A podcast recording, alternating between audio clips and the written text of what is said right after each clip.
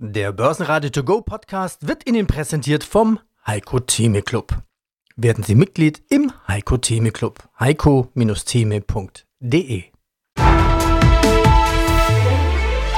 Börsenradio Network AG Marktbericht. Man muss differenzieren und die nächsten, wie gesagt, sechs bis acht Wochen werden etwas komplizierter werden, aber sie eröffnen auch ganz klare Kaufchancen. Also keine Bässe, keine Bullenfalle, sondern eine ganz normale und ganz gesunde Erholung, um neuen Schwung zu holen. So Heiko Thieme, der globale Anlagestratege, heute bei uns im Interview. Der Marktbericht vom Dienstag mit Andreas Groß und Peter Heinrich aus den Studios des Börsenradio Network. Unsere weiteren Gäste sind Ben Boos, Vorstand von Click Digital, die Lidl und Aldi der modernen TV-Unterhaltung. Michael Finger, CEO von Technotrans zur erhöhten Prognose und Karl Tragel, CEO von Wacker Neuson zur Lage in der Baumaschinenindustrie. Der Markt hat am Dienstag nochmal abgegeben. Der DAX verliert 1,1%, Schlusskurs 15.775 Punkte. Der MDAX gibt 0,4% nach und schließt bei 27.911 Punkten. An den Bilanzen und Ausblicken der Unternehmen lag es nicht. Beides hat die Anleger eher erfreut. Weniger erfreulich die Gerüchte, dass Anleger wohl doch noch warten müssen auf sinkende Zinsen, vor allem in den USA. Der Markt dort eröffnet 1% leichter. Der Heiko Thieme Club. Heiko Thieme, globaler Anlagestratege. Und verantwortlich für diese Clubausgabe bin ich und ich bin Andi Groß. Heiko, wie ein Hund, der an der Leine zu weit vorausgelaufen ist und wieder zurückkommen muss, ist der Markt momentan unterwegs. Das hast du vor genau einer Woche gesagt bei mir im Interview. Ähm, momentan ist die Situation ein bisschen anders. Da läuft der Hund vielleicht seinem Herrchen hinterher. Und du als Hundebesitzer wirst zustimmen, beides nervt. Also der Hund, der vorne wegzerrt oder der Hund, den man hinter sich her zerren muss. Die lockere Leine, entspannt bei Fuß, das ist das Beste. Was macht denn der Markt momentan? Ja, der Markt ist immerhin viereinhalb Prozent zurückgegangen, relativ schnell von einer Woche am Dienstag. Wir hatten ja am Montag vor einer Woche, also gestern vor einer Woche, noch ein neues Höchstniveau gesehen von über 16.500. Das entsprach voll und ganz meiner Prognose. Da haben wir Glück gehabt. Und dann hatte ich ja gesagt, jetzt die nächsten acht bis zehn Wochen werden schwieriger werden. Bitte aufpassen. Drei bis sieben Prozent ist meine äh, Bandbreite gewesen. Das werden wir in diesen Wochen sehen, dass dann gleich viereinhalb Prozent innerhalb von wenigen Tagen kommen. Damit habe ich so schnell vielleicht auch nicht unbedingt gerechnet. Das ist auch nicht wichtig. Entscheidend ist ja der Tenor und dann die daraus resultierenden Empfehlungen. Die Leerposition beim DAX und Standard Poor's 500 Index wurden also deutlich verbessert, wenn man so will. Und äh, auch bei einzelnen Werten, nicht wahr, muss man dann sagen, das ist ganz normal, wenn jetzt Werte stark zurückkommen. Wir werden nachher auf einige Unfälle auch sprechen, wo sich die Bilanzsituation oder die unmittelbaren Aussichten verschlechtert haben. Stichwort Siemens Energy. Was macht man damit? Äh, der Markt bleibt im Fluss, aber ich komme gleich zum, äh, zur Schlussfolgerung. Die 16.000 Marke werden wir etliche Male testen es geht hinunter bis mindestens auf die 15.500 Mark in den nächsten Wochen aus meiner Sicht. Ich schließe nicht aus, mache aber das ist nicht Teil meiner Prognose, dass selbst die 15.000 Mark ins Blickfeld kommen könnte. Das wären dann fast knapp 10 Prozent, 9 Prozent plus vom Höchstniveau bemessen, aber das dürfte es dann auch sein. Begründung, die Fragen über die Wirtschaftsstärke werden immer lauter werden, beziehungsweise wie schwach wird die Wirtschaft zum Beispiel in Europa und besonders in Deutschland. Äh, Rezession, ja, rein technisch haben wir schon eine. Äh, ist das äh, eine Fortsetzung auch im zweiten Halbjahr? Das wird die Frage sein. Dann haben wir in den USA gut laufende Wirtschaft. Da steht mindestens eine Eins, vielleicht sogar eine Zwei vor dem Komma. Dann die Frage, was passiert in China? Dort ist Wachstumsschwäche, aber Wachstumsschwäche heißt, wir kämpfen mit der 5% Plus-Marke. Also für uns Europäer und Amerikaner wäre also das keine Wachstumsschwäche, sondern eine wunderbar laufende Wirtschaft. Also man muss differenzieren und die nächsten, wie gesagt, sechs bis acht Wochen werden etwas komplizierter werden, aber sie eröffnen auch ganz klare Kaufchancen. Michael Finger, CEO der Technotrans SE. Schauen wir auf die H1-Zahlen. Wo steht Technotrans? Ich darf ein paar Zahlen nennen. Umsatz plus 16% auf 132,5 Millionen. Gemischtes Bild. Energy Management hat den Umsatz gegenüber dem Jahr davor verdoppelt. Ein etwas kleineres EBIT aufgrund von temporärer Belastungen auf 5,9 Millionen. Was waren das für Belastungen? Ja, und Corona ist ja hoffentlich auch, auch vorbei, ne? hoffen wir. Corona ist hoffentlich vorbei. Damit lassen Sie uns mal beginnen. Also in der Tat haben wir keine krankheitsbedingten Einflüsse aktuell, wie wir sie noch gegen Ende letzten Jahres, Anfang dieses Jahres zu verzeichnen haben, äh, gehabt haben und sind auf dem Niveau erstmal ganz vernünftig unterwegs. Wir haben in der Tat einige Sondereinflüsse, temporäre Einflüsse zu verzeichnen gehabt, die im ersten Halbjahr kompensiert werden mussten. Das sind zum einen die schon mal bereits angesprochenen Lohnsteigerungen an allen 17 Standorten, die zunächst erstmal kompensiert werden mussten. Wir haben Preiserhöhungen, Sonderpreiserhöhungen nochmal zusätzlich reinbekommen auf der gerade auch genannten Materialseite bei kritischen Bauteilen, die wir dringend brauchen. Die preisliche Weitergabe dieser Erhöhung an unsere Kunden, die ist natürlich teilweise nicht eins zu eins zeitlich abgestimmt erfolgt, sondern hat einen leichten Versatz gehabt, sodass die volle Wirksamkeit erst im zweiten Halbjahr zur Entfaltung kommt. Und das war von vornherein geplant, auch wenn gleich wir schon mit ersten Effekten im zweiten Quartal gerechnet haben. Und naja, der Standort Steinhagen hat natürlich in seinem Aufbau auch für eine Belastung des EBITs gesorgt. Wir haben Mitarbeiter eingestellt, wir haben die Mitarbeiter angelernt. Wir sprechen hier um bis zu 30 Mitarbeitern, die wir hier an diesem Standort bereits aufgebaut angelernt haben, was natürlich auch auf die Effektivität der vorhandenen Mannschaft zurückgeführt hat. Und ja, nicht zuletzt am Ende des Tages bedeutet auch Abbau von Rückständen. Wir haben einen sehr hohen Auftragsbestand. Der bedeutet natürlich auch Investitionen in zusätzliche Fremdfirmen und Leiharbeiter, die diese zusätzliche Aufgabe zu bewältigen benötigen und somit alles in allem im ersten Halbjahr eine größere Belastung, wie wir das vorhergesehen haben. Das komplette Interview mit Michael Finger bekommen Sie bei börsenradio.de. Italien denkt angeblich darüber nach, die Übergewinne der Banken abzuschöpfen. Das setzt Bankaktien unter Druck. Deutsche Bank zum Beispiel verlieren 4%. Dagegen freut sich nach Stabilus und Bertrand jetzt auch Norma über mehr Nachfrage aus der Automobilindustrie. Ja, schönen guten Tag. Mein Name ist Karl Trage. Ich bin der Vorstandsvorsitzende der Wacker Neuson Gruppe. Starke H1-Zahlen bei Wacker Neuson. Weltweit sind diese gelben Baustellenhelfer eigentlich nicht mehr aus dem Straßenbild wegzudenken, egal ob Bagger, Dumper, Radlader oder Landwirtschaft. Also sie nennen es auch kompakte kleine Baumaschinen. Vor kurzem hatte ich eine Reise nach Stockholm, dort zur Nasdaq-Börse. Ich komme aus dem Flughafen, ich gehe raus und was sehe ich? Ein Wacker Neuson-Bagger. Ich war in Kroatien im Urlaub, was sehe ich? Einen Wacker Neuson-Bagger. Sagen Sie, wie viele Niederlassungen haben Sie eigentlich weltweit und in welchen Regionen machen Sie den meisten Umsatz? Also wir sind grundsätzlich, ist das in der Tat sehr schön, dass man unsere Geräte überall sieht. Ich wohne ja in München und wann immer ich mit dem Fahrrad durch den englischen Garten fahre, irgendwo einen Kramer Radlader oder ein Wacker Neusen Bagger, Mini-Bagger dastehen. Also auch mich freut das sehr, unsere Geräte zu sehen. Wir sind weltweit vertreten mit eigenen Niederlassungen und mit Händlerniederlassungen. Das sind in Summe 120 eigene Vertriebsniederlassungen weltweit und über 10.000 Händlerniederlassungen global. Das können natürlich auch sehr kleine sein.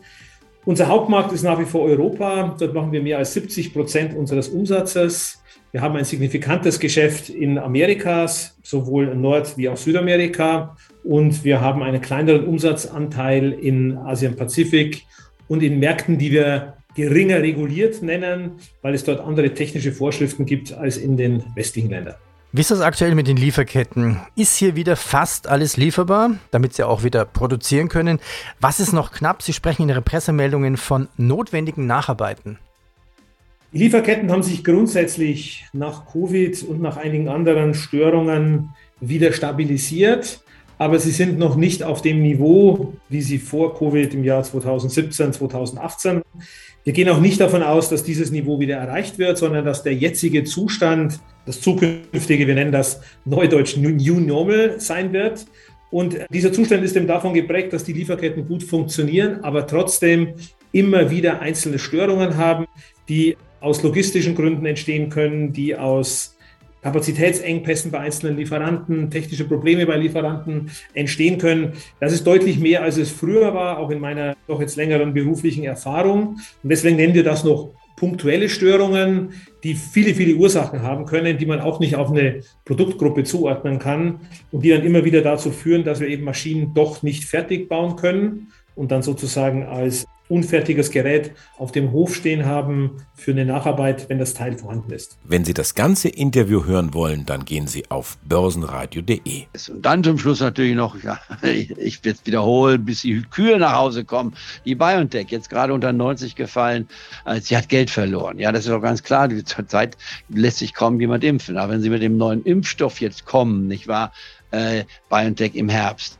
dann werden Sie so, Schätzung des Unternehmenschefs, nicht wahr, der sagt, wir können diesen Jahr 5 Milliarden verdienen. Also das äh, ist ein Unternehmen, was laufen wird. Also für mich ist dieser neun, knapp 90 Euro Preis ein Geschenk. Deswegen also BioNTech würde ich auf jeden Fall hier mit erwähnen und sagen, die Aktie sollte man auf jeden Fall sich aufs Panier schreiben.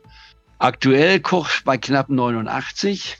Und wenn man bedenkt, die Aktie kommt her, auch immer den Höchststand, Höchststand ist also fast 400 gewesen. Das heißt, wir haben hier einen Rückgang, der ist fast 80 Prozent, wenn man so will, 75, 77 Prozent äh, Kursrückgang von Höchstständen. Äh, für mich ein zwingender Kauf ist die A2 PSR2. A2 PSR2 wäre die Aktie physisch. Bis zu zwei Prozent, weil es kein DAX-Wert ist hat aber in der Marktkapitalisierung natürlich eine Größenordnung, die viele Werte im DAX nicht haben, die man dabei berücksichtigen muss. Also deswegen äh, können wir auch mehr nehmen. Aber ich nehme mal zwei Prozent an bei BioNTech, weil ich auch die äh, amerikanische Variante nehme. Nicht wahr? Das ist die Moderna. Die Moderna ist die Gegenantwort zu BioNTech. BioNTech mit türkischen äh, Wurzeln und Moderna mit armenischen Wurzeln. Moderna in den USA ansässig. Ich war bei 92 Euro. Hier, wenn man sich anguckt, haben wir hier ein Niveau, was wir in den letzten drei Jahren in dieser Form nicht gesehen hatten. Wir müssen an die Anfänge, als sie rauskamen, kommen. Da waren wir bei 92, jetzt sind wir bei knapp 92 Euro, der Tiefstand der letzten drei Jahre. Aber für mich ein Unternehmen, was genauso gute Chancen hat im mRNA-Bereich wie die BioNTech. Da ich nicht weiß, wer besser ist, nehme ich beide. Ich traue beiden Werten zu, dass sie in den nächsten, sagen wir mal, zwei bis drei Jahren spätestens sich mindestens verdoppeln mindestens verdoppeln. Ich war beide haben zwischen 70 bis 80 Prozent verloren von ihren Höchstständen, also sind dann immer noch weit unter ihren Höchstständen. Das wäre die Alternative. Man kann auch da das Hebelprodukt nehmen, weil äh, die Wertpapierkennnummer ist hier die MB405C. Ich wiederhole MB, Morgan Stanley ist das. 405C bei 2 Euro und 22 Cent, also um 2,22 Euro, eine Schnapszahl, kann man hier bezahlen. Das wäre für mich die Überlegung, die man hier bei, bei BioNTech hat. Das letzte noch zusammenfassen, wir hatten die Ericsson mehrfach genannt, auch die würde ich nach wie vor empfehlen. Ericsson bleibt auf meiner Liste, weil sie eben noch nicht gestiegen ist.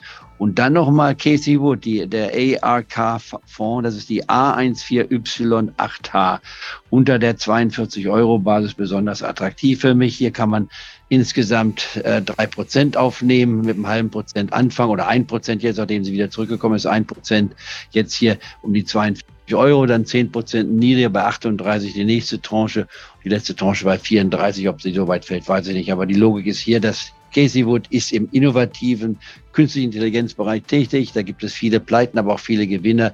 Ich würde darauf setzen, dass sie im Endeffekt doch wieder eine Chance hat, ihr Fortune nicht in gleich spektakulärer Form, aber doch in akzeptabler Form äh, zu bestätigen. Und dann könnte dieser äh, Fonds, nicht wahr, der täglich veröffentlicht wird, nicht wahr, als ETF, der könnte sicherlich die 60 bis oder 75 Euro Marke erreichen. Und dafür würde ich mir gut ein Jahr Zeit lassen. Das wäre es.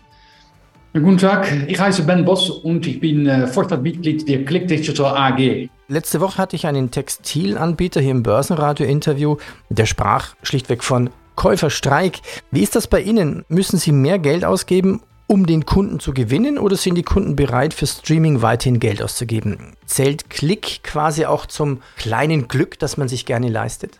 Ja, 37 Prozent mehr Umsatz und Ergebniswachstum sagen alles. Unterhalter zu werden ist für viele Menschen besonders wichtig. Auch in schwierigen Zeiten brauchen viele Verbraucher und Verbraucherinnen Unterhaltung. Man denke nur an die vielen Kinobesuche in der Roaring Twenties während der Big Depression. Trotz der schwachen äh, Verbraucherstimmung hat Klick im ersten Halbjahr 2023 eine Rekordperformance hingelegt und unser einzigartiges Geschäftsmodell bleibt attraktiv, skalierbar und vor allem widerstandsfähig. Nun ja, es kostet 6,99, das ist günstig. Wie kommen Sie auf diesen Einstiegspreis? Ja, einer unserer Analysten behauptet, dieser Preis sei ein Kampfpreis. In der Tat wollen wir unsere Flagship-Streaming-Dienst Collector.de in Deutschland nicht nur mit Content und Comfort, sondern auch preislich attraktiv machen. Mit diese 6,99 sind wir einer der preisgünstigsten Streamer in Deutschland und unser Ziel ist es, eine relevante Player zu werden und Marktanteile zu gewinnen. Wir sind die Aldi oder Lidl des deutschen Streaming-Marktes. In allen anderen Ländern wenden wir ein Modell der dynamischen Preisbildung an, bei dem die, die Preise durch Marktforschung und Nachfrage bestimmt entsprechend auch angepasst werden. Nennen wir noch ein paar Zahlen. Umsatz und EBDA steigen um jeweils 37 Prozent auf 160 Millionen Euro bzw. 25 Millionen Euro im ersten Halbjahr. Das EPS, also das Ergebnis je Aktie, liegt bei 2,49 Euro bei einem Konzernergebnis von 16 Millionen. Das ist ein Plus von 26 Prozent nach 12,8 vor einem Jahr. Was bieten Sie mittlerweile eigentlich alles an? All-in-One-Streaming-Dienste. Das Ganze ist ja zu finden unter klick.de. Lassen uns ein bisschen Klick ja, entdecken. Was haben Sie zum Beispiel für Highlights, für Filme? Nennen Sie uns doch mal vielleicht ein, bitte ein paar Beispiele. Unsere klick.de Mediathek umfasst über 2000 Spielfilme und Fernsehserien aller Genres, darunter auch Hollywood-Blockbusters sowie internationale und nationale Filme. Weltbekannte Werke wie Fight Club, Mr. und Mrs. Smith und The King's Speech sind in Angebot, sowie auch Asterix und Obelix und der fantastische Mr. Fox für die Familienunterhaltung. Weiterhin haben wir auch über unsere Partnerschaft mit Pantherflix eine wirklich gute Auswahl. Beispielsweise Star Wars und die letzte Jedi, Bohemian Rhapsody und äh, Black Panther. Zudem gibt es Spiele, Hörbuche und Sport im Angebot. Mehr als 500 Cloud Games über 800 Live-Übertragungen von internationalen Fußballspielen, zahlreiche Music-Playlists, Premium-Hörbucher und Hörspiele sowie Nischensportarten und Konzerte. Sie haben Lust auf das ganze Interview? Dann gehen Sie auf börsenradio.de oder holen Sie sich die kostenlose Börsenradio-App. Heiko, ein trauriges Thema jetzt noch zum Schluss. Katja Dofel ist gestorben. Die Moderationskollegin bei der Telebörse von NTV, mit der auch ich zusammengearbeitet habe, ist nur 52 Jahre alt geworden. Cancer sucks, sage ich dann nur. Du hast sie auch gekannt, du hast in New York mit ihr zusammengearbeitet. Wie hast du sie erlebt? Sehr positiv. Sie war jung, das war wohl ihre erste Betätigung mit der Börse war eingestellt von Markus Koch, der ja bei mir gelernt hat als Trainee, sich dann verselbstständigt und bei mir Untermieter war. Wir haben also eine sehr enge Zusammenarbeit gehabt. Und das ging über einige Jahre hin, bevor sie dann ihr Büro anders an der Wall Street aufschlugen. Und sie war nicht nur sympathisch, sie war auch gut informiert. Wir haben sehr viele Diskussionen gehabt, sie hat viele Fragen gestellt. Und ich hatte ja auch sehr viele weibliche, nicht wahr, Trainees bei mir eingestellt gehabt. Insofern war ich sehr der Sache sehr offen eingestellt und ich fand sie eine absolute Bereicherung auch für den deutschen Aktienmarkt über die NTV. Die Schaltzentrale hat sie die Aktie weiter popularisiert. Ich habe sie regelmäßig getroffen, wenn ich Aufnahmen an der Börse machte. Ich war, ging ich immer in ihrem Büro vorbei. Es war ein ausgesprochen intensiver und netter Kontakt. Sie wird uns sehr, sehr fehlen, viel zu früh aus dem Leben geschieden.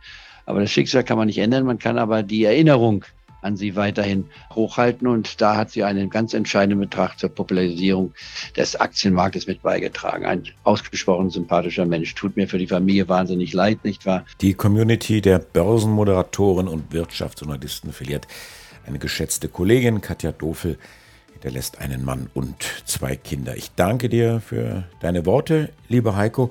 Und damit entlassen wir euch, liebe Clubmitglieder, in die Woche. Vergesst niemals, die wichtigste Investition ist die in euch selber und in eure Gesundheit. Und das gilt auch für dich, Heiko. Dankeschön. Basen Network AG.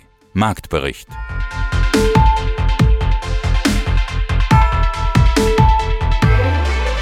Das Börsenradio Nummer 1.